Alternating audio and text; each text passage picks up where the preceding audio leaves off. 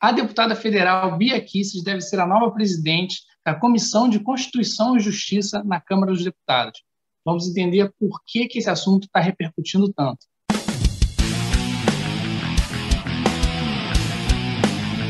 Fala galera, meu nome é Marcos Zenais, esse aqui é o Ideias Ideais. Quem está aqui comigo para discutir esse assunto no momento é o meu amigo Vitor Dávila. Fala, Vitor, como você está? Fala Marcão, tudo certo? Um grande abraço a você, um abraço especial a todos que nos assistem aqui no Ideias e Ideais. Assunto polêmico, falamos já da presidência da Câmara com a eleição consumada do Arthur Lira e agora o foco volta-se para a formação das comissões da casa, o que deve acontecer só depois do Carnaval. E a mais cobiçada, a Comissão de Constituição e Justiça, pode ir parar nas mãos da controversa deputada Bia Kicis. E aí, Marcão, como vai ser isso, hein? Então, Vitor, como você falou, essa é uma comissão muito importante dentro do, da Câmara dos Deputados, né? Mesmo porque é essa comissão que define algumas coisas, como, por exemplo, a, a possibilidade de um impeachment. Então, se haverá impeachment tanto do executivo quanto até de outros cargos, como impeachment dos ministros do STF, isso passaria pela Câmara dos Deputados e, é claro, pela Comissão de Constituição e Justiça, a CCJ. Então, é um cargo cobiçado. E agora, como a Bia Kicis, ela é bolsonarista, ela está sendo muito criticada por aqueles opositores ao Bolsonaro. O que a gente quer entender aqui é se essas críticas elas são é, válidas, se elas são relevantes ou não. Eu acredito que, em grande parte, é mais politicagem, é mais é, querer fazer barulho.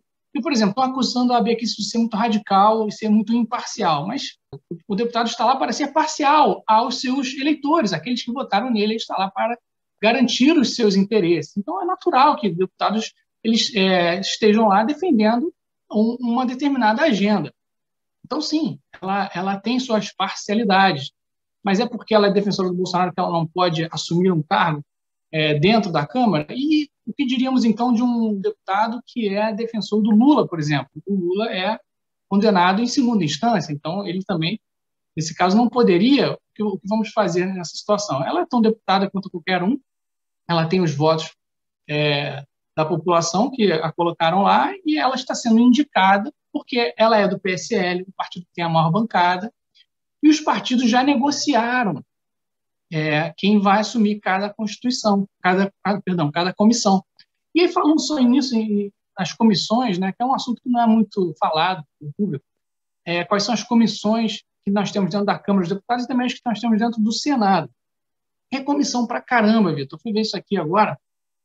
Vou dar, uma lista aqui da quantidade de comissões. Essas comissões são os cargos que os deputados eles vão é, ocupar lá dentro para tratar de determinados temas. Então, tem a comissão de agricultura pecuária, tem a comissão de tecnologia, comunicação e informática, tem comissão essa CCJ, é, comissão de constituição, comissão de constituição e justiça e cidadania.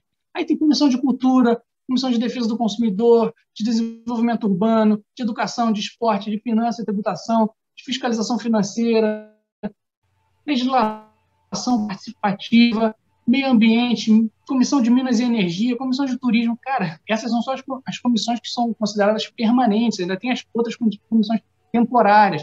Então, é, é, é, um, é uma grande é, negociação política que acontece lá dentro para definir quem são os presidentes e o, os membros de cada comissão que vão é, definir sobre assuntos importantes sobre esses temas. Então, é, voltando a palavra para você, Vitor, como que você está enxergando essa situação? As comissões, Marcos, como você bem mencionou, são muitas e definem como serão alocados investimentos, por exemplo, captação de recursos. Então, a gente só falar da Câmara ou do Senado como um todo, eu considero até um erro, porque essas comissões são importantíssimas para ditar como é que vão funcionar as votações, tramitações de projetos de lei, de medidas provisórias, etc. e tal. E tem muita negociação por dentro disso. E negociações que é, uma bancada majoritariamente governista, né, como foi eleita em 2018, deveria dirimir isso. Pelo contrário, isso continua intenso, intenso, intenso. Mas a gente se atendo aqui à CCJ, que é o caso da Bia Kisses, eu concordo em partes com você e não vejo nenhuma ilegalidade nela assumir essa comissão. É ilegal? Não, não é ilegal. Ela é uma deputada, foi eleita democraticamente e, assim como qualquer um deputado poderia assumir a comissão, a maior bancada da, da casa é a do PSL e a colocou, né, é, indicou o nome da Bia Kicis, deve ser referendado após o carnaval, salvo alguma reviravolta, mas aqui essa discussão está mais atrelada à moralidade. A gente tem uma comissão importantíssima para um eventual é, pedido de impeachment, como você mencionou, passa pela CCJ e ter um parlamentar aliado ao presidente pode deslegitimar qualquer pedido de impeachment de acontecer, de passar por lá. Só que, como você bem mencionou, hoje em dia, hoje em dia ou você é de um lado ou é de outro. Aí, quando você não tem lado nenhum, você é centrão, que acabou virando um lado. Isso acaba invalidando esse argumento. O ponto central é que a senhora Bia Kicis não é nem o bolsonarismo exacerbado dela, o problema são as investigações às quais ela é alvo. Ela, inclusive, é investigada por financiar, ajudar a, a, a fazer acontecer atos antidemocráticos, pedindo até mesmo intervenção militar. Isso partindo de uma Câmara Federal, de uma representante da Câmara Federal, uma é, pessoa defender intervenção militar, inclusive tentar articular, de acordo com investigações da Polícia Federal tornam tanto quanto controverso. Então, um, isso acaba fazendo com que a senhora Bia Kicis, caso essas é, investigações, essas acusações sejam comprovadas, seja imoral até mesmo ela ser deputada federal, porque num governo militar você não tem Câmara, numa ditadura você não tem Câmara. Agora, ela ser presidente da comissão mais importante da casa, que define constitucionalidade de projetos, uma pessoa que possivelmente defende é, golpe de Estado, a moralidade, então, já é que vai para o espaço mesmo, Marcos. E aí, Vitor, seguindo isso aí que você falou, tem saído nas mídias, né, na, nas mídias tradicionais, inclusive na CNN, vou colocar uma reportagem aqui no vídeo, dizendo que, de acordo com os ministros do STF, a indicação da Bia Kicis para esse cargo da CCJ é como se fosse uma declaração de guerra e aí a gente precisa tentar entender por que, que eles estão falando isso. Existe a versão oficial, né? o que, que eles estão declarando, por que, que é uma declaração de guerra, é justamente por conta dessas acusações aí. Inclusive, ela também é, é alvo do inquérito das fake news. Né? O, o Supremo Tribunal Federal está julgando se ela disseminou fake news. Então, esse é um dos motivos. Inclusive, na matéria da CNN, é curioso que eles falam que o, o STF critica essa indicação também porque a Bia Kicis é defensora de um projeto que quer diminuir a idade de aposentadoria compulsória dos ministros do Superior Tribunal Federal. Ela quer diminuir do atual número, do atual, da atual idade de 75 anos para 70 anos. E você, olhando essa, essa matéria da CNN, vendo essa reportagem, você entende que, nossa, realmente ela parece é querer dar uma espécie de um golpe, né? tentar diminuir, mudar a lei, tirar dos 75 anos para baixar para 70 anos, porque e por, ele explica por quê, né? Porque nessa situação é, Bolsonaro poderia indicar mais três ministros para o Superior Tribunal Federal. Tem três ministros que já estão entre 70 e 75 anos, que são Rosa Weber, Lewandowski e Marco Aurélio. Então, se passar esse projeto, é, o, o Bolsonaro poderia aposentar compulsoriamente três ministros e indicar mais três ministros. E aí e a matéria para por aí. Só, só a matéria esquece de citar que até o meio do governo Dilma, a idade para aposentadoria compulsória no Superior Tribunal Federal era de 70 anos. Inclusive, tem um vídeo do Renan Calheiros, onde ele está explicando por que, que ele foi autor do projeto que aumentou a idade de 70 para 75 anos. Isso aí já era uma, um outro cenário, uma outra disputa política entre Renan Calheiros e Dilma, e Dilma Rousseff ela estava é, prestes a ter que indicar, é, prestes a ter que indicar, o poder indicar diversos, é, se não me engano, eram cinco ministros que estavam nessa situação também na época, e ele resolveu, é, é, numa negociação com, com, o governo e com os outros parlamentares, empurrar a cidade de 70 para 75 anos. Então, até algum, alguns anos atrás, a idade era de 70 anos. E agora a Bia Kicis quer realmente voltar para 70 anos. E aí, dependendo da forma como você olha, isso vai depender de qualquer um. Alguns vão falar, não, ela é, ela é quase uma golpista, ela quer que o executivo interfira no judiciário. Né? Ou você pode olhar de outra forma.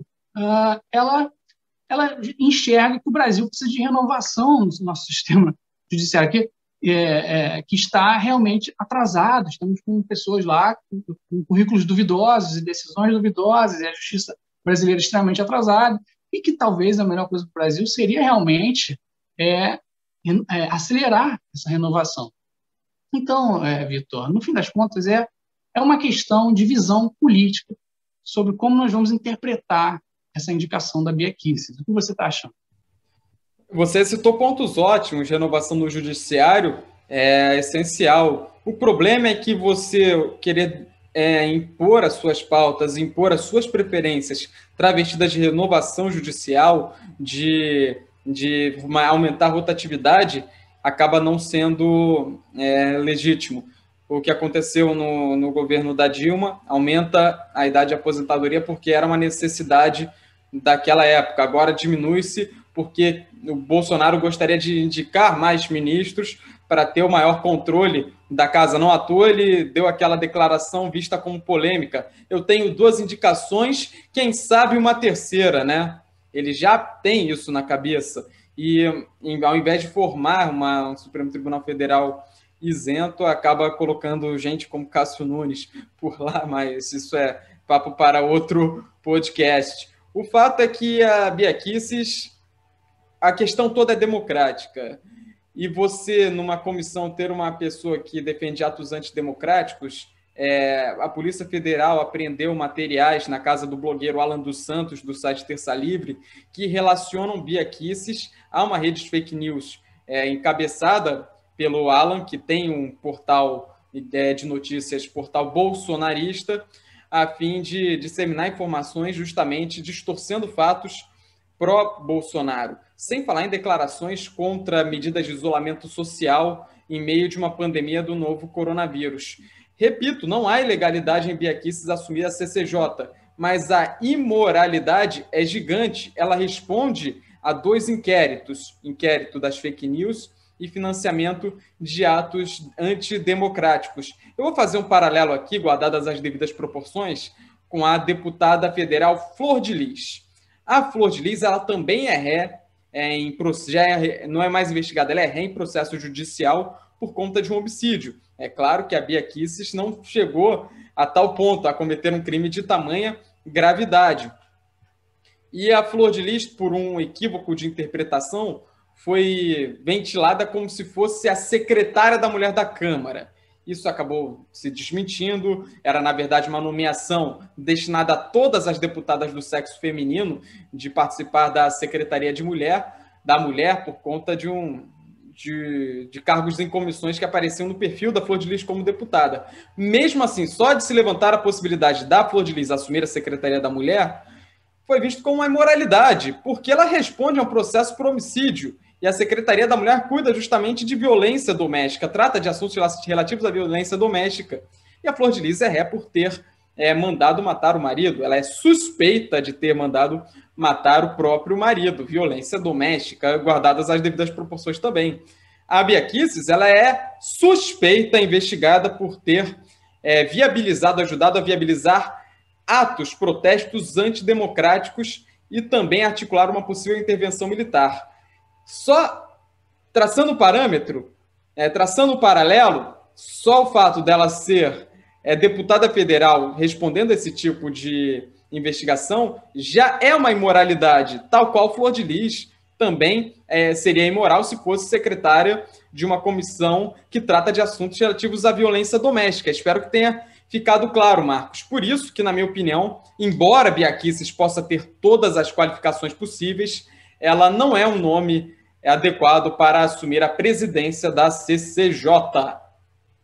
É, você acabou de me lembrar de um outro tema aqui que é importante ser falado sobre as qualificações dela, né? Ela inclusive foi vice-presidente da CCJ no ano de 2019, quando Francisquini era o, o, o deputado presidente da, da, dessa comissão.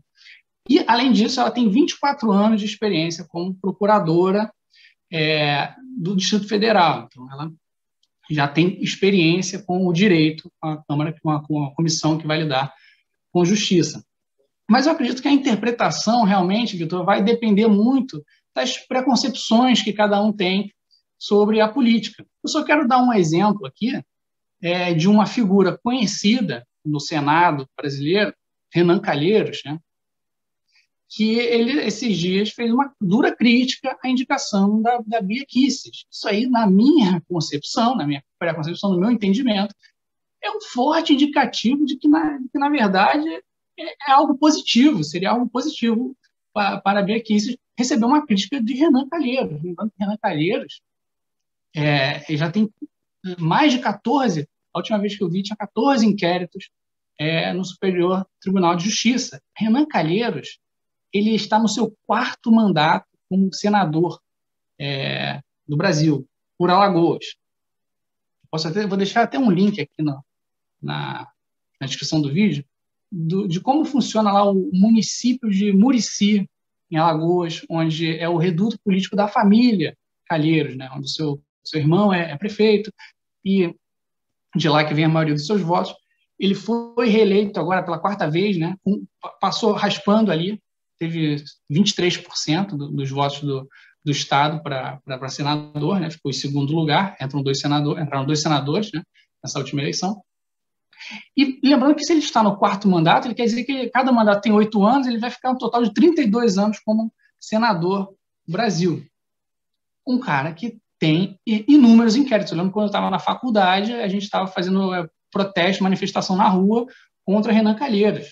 Isso deve ter sido 2006, é, eu, enfim. desde quando eu me entendo por gente, eu tenho as piores referências desse cidadão, Marcos.